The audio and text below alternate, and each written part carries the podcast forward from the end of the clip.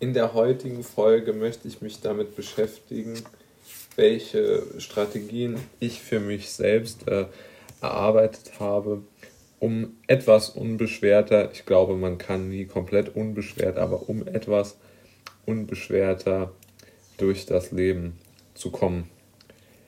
Der erste Punkt mag etwas ähm, trivial klingen und ich möchte ihn einfach mal nennen, wie ich ihn mir aufgeschrieben habe. Ich muss versuchen, meine Sorgen zu reduzieren. Ich glaube, auch darin liegt ein gewisser wahrer Kern. Ich glaube, man kann nie sich komplett von seinen Sorgen lösen, insbesondere wenn man dazu tendiert, sich viele eigene Sorgen zu machen. Ich glaube aber, dass man Folgendes vielleicht machen könnte, oder was ich zumindest mache. Ja, ich versuche meine Sorgen immer in Dinge zu gliedern, die sehr vielen Menschen pass passieren und, wo, und äh, bei denen ich Angst habe, dass sie mir widerfahren. Und dann mache ich eine nächste Spalte bei, mit Dingen, die sehr wenigen Menschen passieren und bei denen ich Angst habe, dass sie mir widerfahren. Jetzt kann man natürlich mal ähm, dann schauen, wie viel, wie viel auf der einen Seite steht und wie viel auf der anderen. Und hoffentlich steht relativ viel auf der Seite der Sorgen, die bei relativ wenigen Menschen eintreten. Ja, also ich würde sagen, relativ wenig gilt ab unter 10% der Bevölkerung. Und dort würde ich sagen, muss man sich jetzt keine extremen Sorgen machen, weil halt eine wesentlich höhere Chance besteht, dass der Kelch an einem äh, vorüberzieht. Jetzt mag man entgegenhalten, die Fallstricke der Statistik ist natürlich, dass es einem trotzdem passieren kann und das stimmt auch. Aber damit öffnet man ja der Angst Tür und Tor. Und ich denke, eine gewisse Erwartung der Wahrscheinlichkeit ist, ist schon äh, gut, um die Sorgen zu begrenzen. Der zweite Punkt folgt. Ich muss versuchen, eine Handlung zu entwickeln, die meine Ängste und meine Not abfedert. Was meine ich damit? Ich glaube, wir alle haben Momente in, in, unserem Alltag, bei denen wir uns sehr viele Sorgen machen. Bei mir zum Beispiel ist das immer morgens nach dem Aufstehen und abends vor dem Schlafengehen. Und ist eigentlich auch egal, wann ich aufstehe oder wann ich schlafen gehe. Diese Momente sind immer gleich, also gleich von der Gefühlslage und von der, von der ähm, von der Art und Weise, wie sich Ängste dort manifestieren. Und deshalb habe ich auch einen Weg entwickelt für mich selbst, wie ich jetzt zum Beispiel diese Ängste, die ich dann empfinde, wie ich die abfedern kann. Und die Ängste kann ich in dem Sinne abfedern, indem ich mir Folgendes überlege. Ich ähm, ich habe mir zum Beispiel eine Handlung überlegt, die ich dann stattdessen machen kann. Beispielsweise lese ich dann. Ja? Egal, ob Zeitschriften, Bücher, aber irgendwie etwas nicht, äh, nicht Digitales zu lesen. Das ist dann meine, meine Beschäftigung. Aber da kann man natürlich alles machen, Sport, äh, was weiß ich. Ja. Der dritte Punkt habe ich mir wie folgt aufgeschrieben unbedingte Abstinenz von schädlich empfundenen, traurig machenden Medienformaten. Ja, einer meiner Lieblingspunkte, den bringe ich eigentlich immer ins Spiel, wenn es irgendwo um die Verbesserung der alltäglichen Stimmungslage oder so geht. Und ich muss schon sagen, es ist einfach so, dass es meiner Meinung nach gewisse Formate einfach gibt, ja, und auch ganze Plattformen, Netzwerke, die die Menschen einfach traurig und aggressiv machen. Beispielsweise glaube ich, dass äh, Twitter sehr, sehr schlecht ist. Ich habe auch dort mal meinen Account gelöscht, einfach weil ich die Aggressivität dort schrecklich fand, insbesondere im politischen Bereich. Ähm, ist das nicht zu, zu tolerieren, meiner Meinung nach, wie dort miteinander umgegangen wird. Und ähm, das würde ich sagen, ist, ist ganz klar. Aber auch, es gibt auch sehr viele schädliche Formate, meiner Meinung nach, im öffentlich-rechtlichen Rundfunk wo sehr aggressiv um, um Aufmerksamkeit gewonnen wird, geworben wird und wo versucht wird, mit doch sehr plakativen Dingen die Aufmerksamkeit der Bevölkerung zu erhaschen. Und dann wird weiterhin dann auch noch versucht, da irgendwo so eine gewisse Stimmung zu erzeugen. Also ich würde von diesen Medienformaten Abstand nehmen, die man als schädlich und, und äh, irgendwo traurig machend empfindet. Und ich glaube, sehr viele Menschen empfinden diese Dinge so, nehmen sie aber vielleicht nicht unbedingt so wahr. Der vierte Punkt, ein ziemlich unterschätzter aus meiner Sicht. Keine Horrorszenarien von der Zukunft ausmalen, weil auch der Worst Case nicht extrem wahrscheinlich ist. Genau wie der Best Case nicht extrem wahrscheinlich ist. Auch ein guter Punkt, den man deutlich machen kann oder wo man deutlich machen kann, was, was ich schon in Punkt 1 angesprochen habe. Aber ich glaube, wir alle haben mal schlechte Phasen im Leben oder auch schlechte Tage, bei denen wir denken, heute haben wir uns wirklich so richtig reingeritten. Ja, also heute ging gar nichts, heute war schrecklich, schreckliche Leistung, persönliche Leistung, schreckliche schulische Leistung auf der Arbeit, im, im Verkauf, was auch immer man gemacht hat. Und da muss man genau denken, so schlimm war es auch nicht. Es passiert auch anderen. So ein gewisses Niveau, eine gewisse Niveauregulierung, wie man es von Federbeinen im Auto kennt. Man sollte sich, wenn man einen schlechten Tag hatte, denken, naja, du bist auch nicht schlechter als alle anderen. Ähm, versuch da eine gewisse Gnade gegenüber äh, dir selbst zu haben.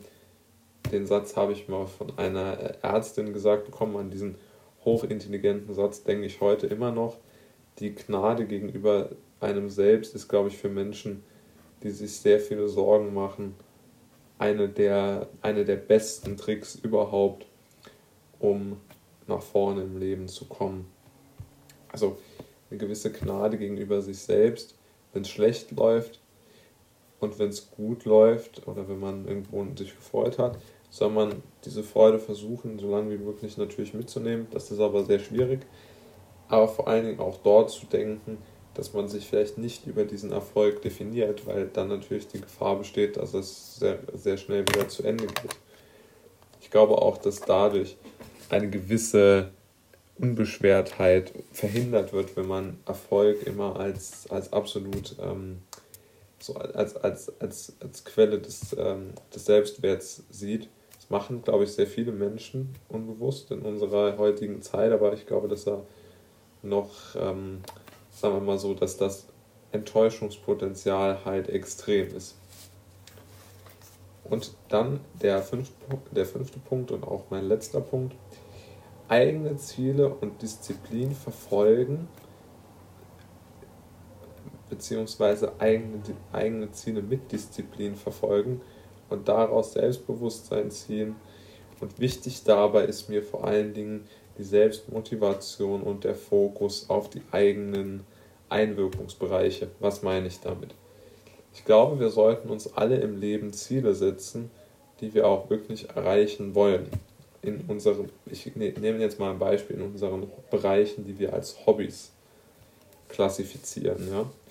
Und diese klassifizierten Hobbys sind auch oft der Beschaffenheit, dass man dort zum einen mit einer hohen Selbstmotivation arbeiten kann, indem man viel Sport trainiert, zum Beispiel viel Tennisaufschläge und man ist absolut in der Lage, seine eigenen Fähigkeiten laufend zu verbessern. Ja, also man hat auch dann nochmal eine unheimliche, einen sehr hohen eigenen Einflussbereich. Ja, also zwei sehr gute Punkte und zwei sehr miteinander in Verbindung zu bringende Punkte die beide sehr wichtig sind. Ja, hab's hier. So.